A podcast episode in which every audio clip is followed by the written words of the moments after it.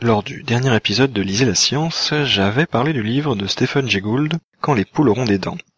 Grâce à ce livre, nous avions abordé un certain nombre des essais qu'il a pu écrire au cours de sa carrière à propos de créationnisme, biologie, évolution, ou encore la démystification d'imposture scientifique.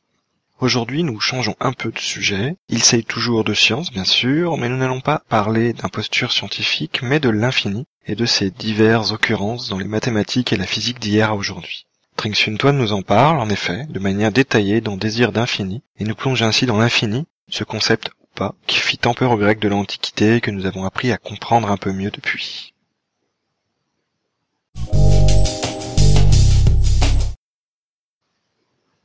Au sommaire de cet épisode, quelques mots sur l'auteur, Tring le livre Désir d'infini, un livre qui n'a rien à voir, un livre que j'aimerais lire et quelques plugs.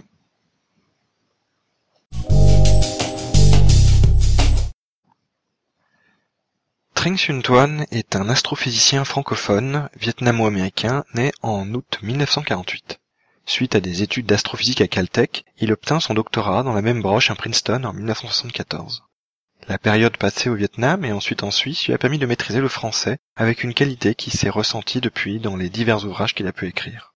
À côté de son actualité de romancier, Tring Xuân Tuan est aussi un chercheur et un enseignant à part entière. Il partage ainsi son temps entre l'Université de Virginie à Charlottesville aux États-Unis et l'Université Paris 7, l'Observatoire de Meudon, le service d'astrophysique de Saclay et l'Institut d'astrophysique de Paris en France. Un homme actif pour le moins.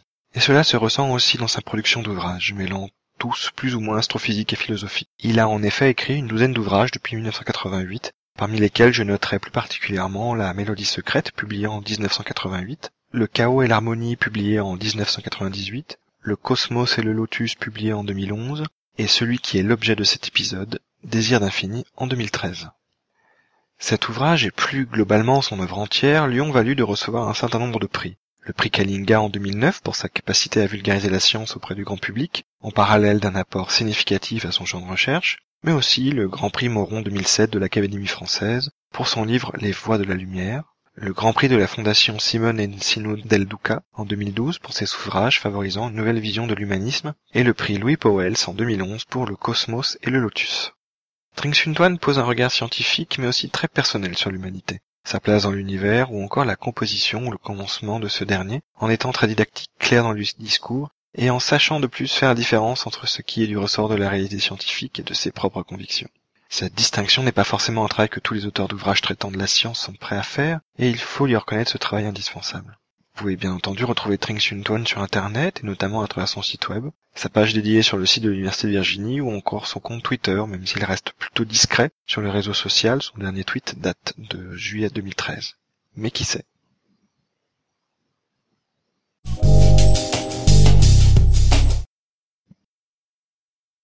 Ce livre de Tring n'est pas le premier que j'ai lu. J'avais en effet lu La Mélodie secrète bien des années auparavant.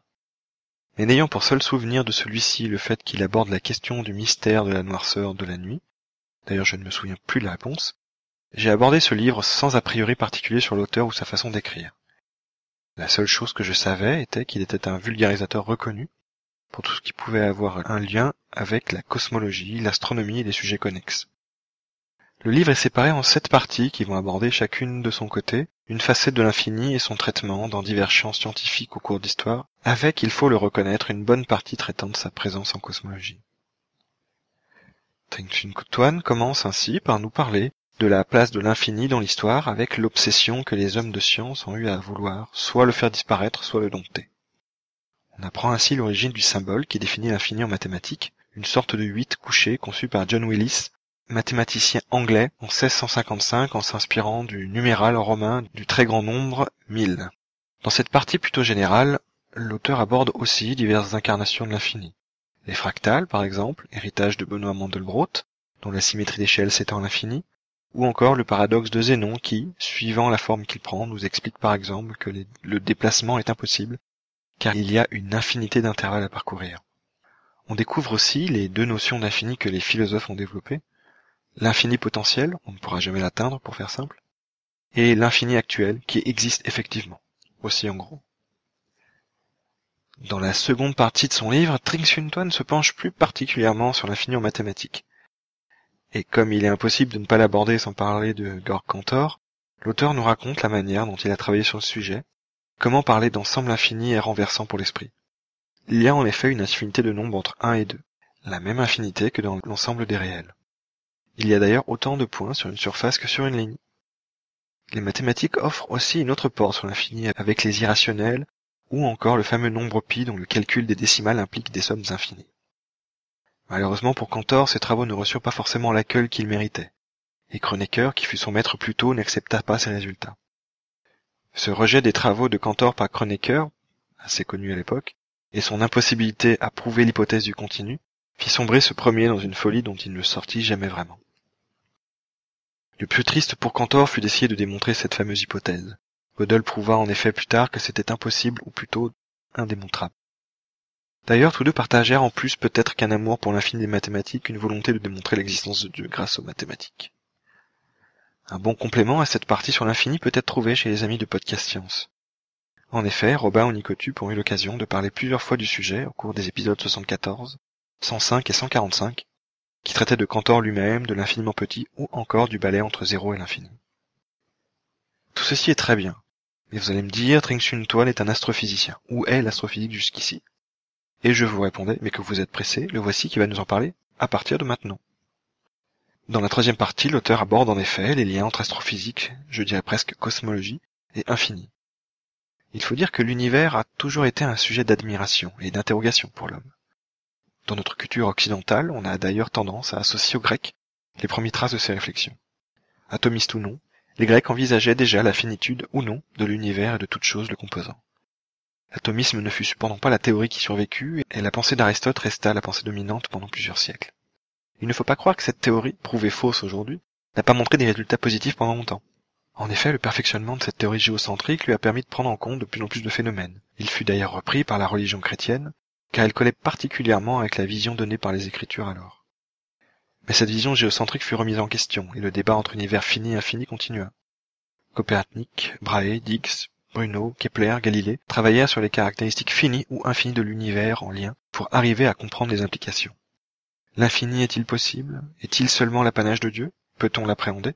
Et finalement, l'univers ne pourrait-il pas être fini mais sans limite Les mathématiques et la physique se penchèrent ensuite sur la question. Newton, Gauss, Riemann ou encore Einstein travaillèrent sur les questions associées pour aboutir aux idées de la relativité restreinte et de la relativité générale. La question de finitude apporte aussi la question des origines.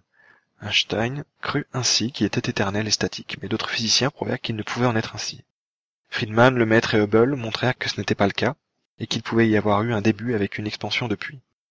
L'Église en fut d'ailleurs ravie, même si rapidement il fut clair que devaient être séparées science et religion. Après avoir expliqué les origines des modèles d'univers d'aujourd'hui, modèles du Big Bang, Tring nous explique les connaissances que les scientifiques ont de nos jours sur sa structure, sa composition et les questions qui restent entières à son propos. Il reprend notamment le point, parfois complexe à comprendre, que l'univers peut être fini mais sans limite. Imaginez par exemple la surface d'une sphère, ou d'un tore pour vous faire une idée. Et que ce point soulève une question qui est cruciale. Quelle est la courbure de l'univers?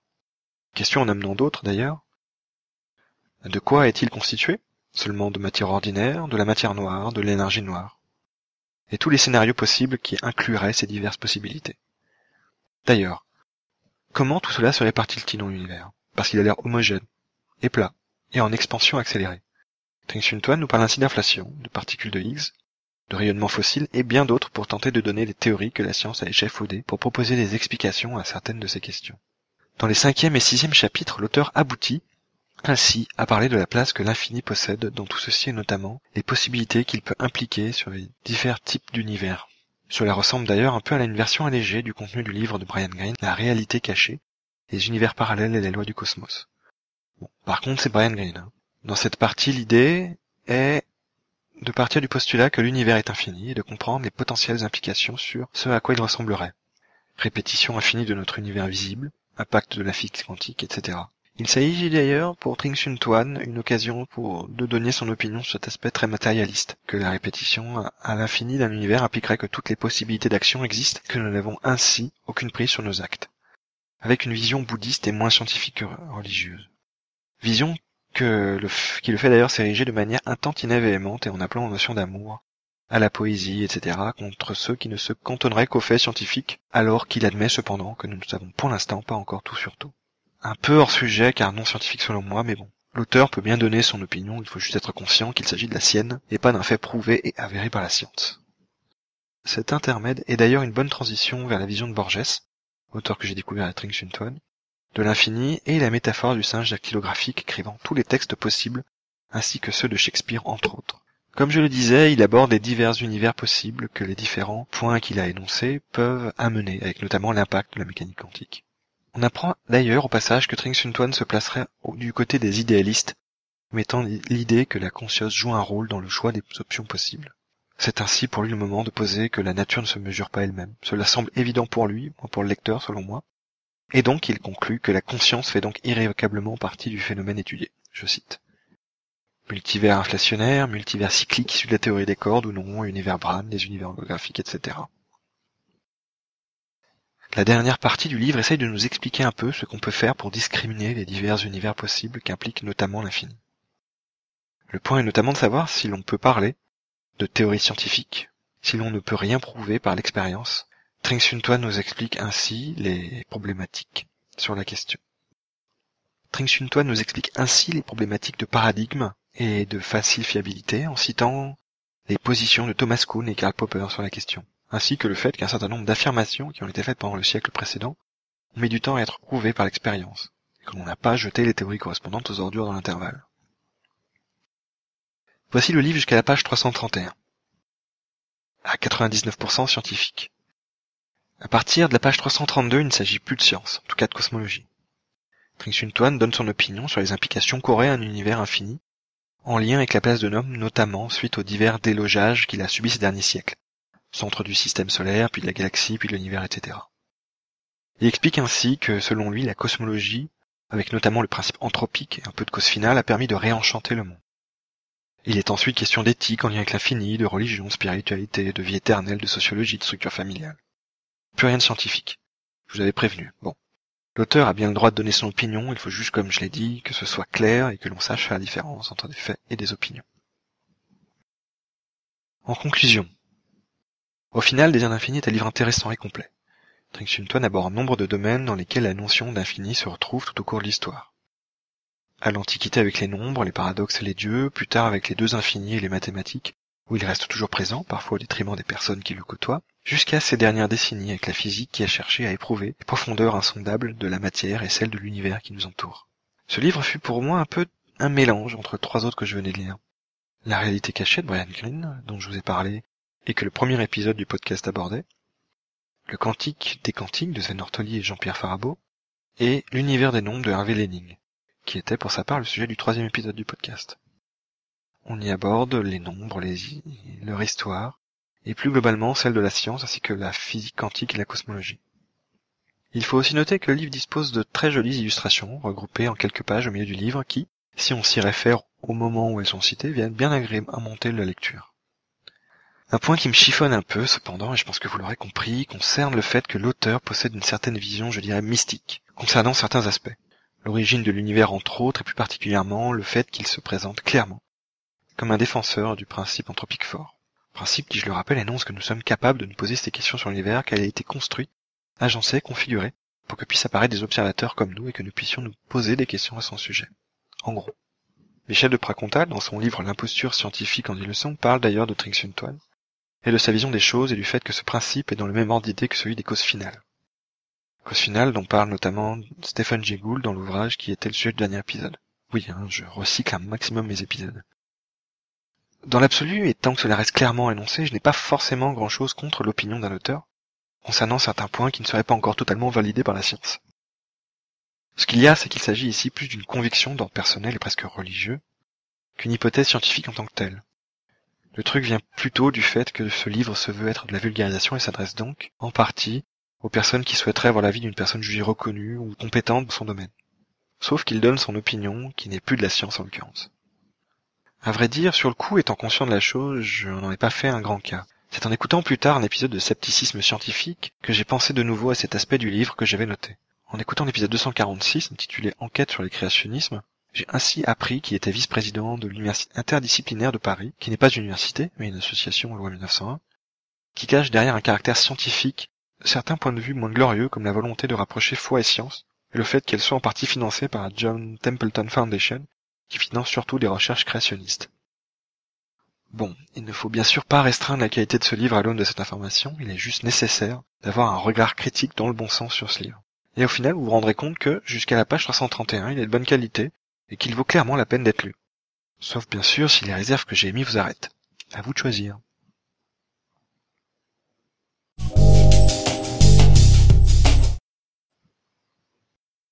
Comme livre qui n'a rien à voir euh, avec celui d'aujourd'hui, je vous propose The Simpsons and the Mathematical Secrets de Simon Singh. Il s'agit d'un ouvrage divertissant et facile à lire où l'auteur nous parle des clins d'œil aux mathématiques que les personnes écrivant les scripts de la série ont su égrener tout au long des épisodes. Ces secrets mathématiques dont nous parle Simon Singh sont un bon moyen de nous parler plus largement de cette matière que les auteurs des Simpsons n'hésitent pas à utiliser pour des ressorts comiques. Ils ont huit doigts et pas dix par exemple ou des blagues qui sont furtives mais que tout bon fan ne saurait rater. Simon Singh aborde aussi les secrets mathématiques que l'on pourra trouver dans Futurama, la série sœur des Simpsons que créa Matt Groening. Il aborde ainsi le terme de Keller. Je n'expliquerai pas de quoi il s'agit, lisez le livre, ou d'autres joyeusetés qui égrènent la série. Au final, The Simpsons and Mathematical Secrets est un livre qui se lit bien. Attention, il est en anglais, je ne crois pas qu'il existe pour l'instant une traduction en français dont les concepts mathématiques sont bien expliqués et qui nous en apprend un peu plus sur certaines merveilles des mathématiques que l'on peut retrouver dans ces deux séries.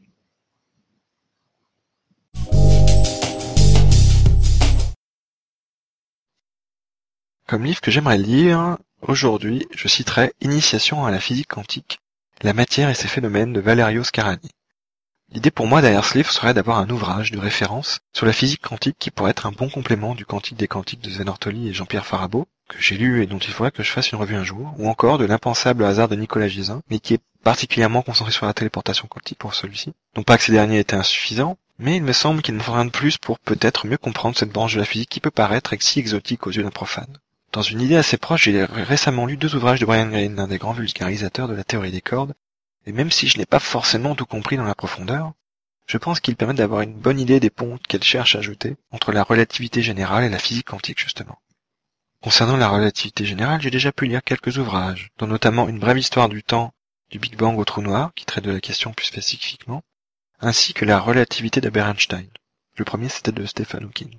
En fait, je me rends compte que c'est aussi peut-être le fait qu'elle semble plus simple à expliquer que j'ai l'impression que j'en sais plus à son propos. Ce dit en passant, les pages que lui consacre Brian Greene dans son livre L'univers élégant sont vraiment intéressantes même si elles font un peu chauffer le cerveau.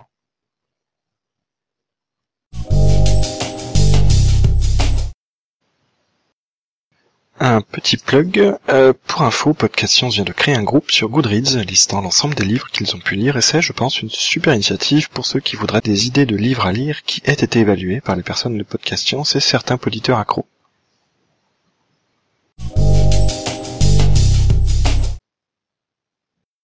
Que vous ayez aimé ou pas, n'hésitez pas à me le dire. Envoyez-moi des emails, des commentaires, des likes sur la page Facebook. Elle vient d'ailleurs dépasser les 100 mentions j'aime, merci à tous. Des tweets, des retweets, une colonne de douche, je vais changer celle de ma salle de bain, ou l'œuvre complète de Karl Popper si jamais vous préférez les coloriages à ses ouvrages. Si vous cherchez Lisez la science sur internet, vous pouvez retrouver le podcast sur son site web, et vous pouvez me contacter sur Twitter ou sur la page Facebook associée dont j'ai parlé. Concernant le flux, il est accessible sur PodCloud. Merci les gars sur Podcast France et maintenant sur Podcastpedia. Vous pouvez aussi m'envoyer des emails à gmail.com. Vous pouvez d'ailleurs retrouver l'ensemble des livres cités sur la liste Goodreads associée à ce podcast sur le compte de Lisez la Science. Les livres seront placés sur des étagères spécifiques par épisode et ceux de celui-ci sont sur l'étagère LLS-9. On se retrouve le 30 novembre 2014 pour un nouvel épisode sur la structure des révolutions scientifiques de Thomas Kuhn. D'ici là, bonne quinzaine à toutes et à tous.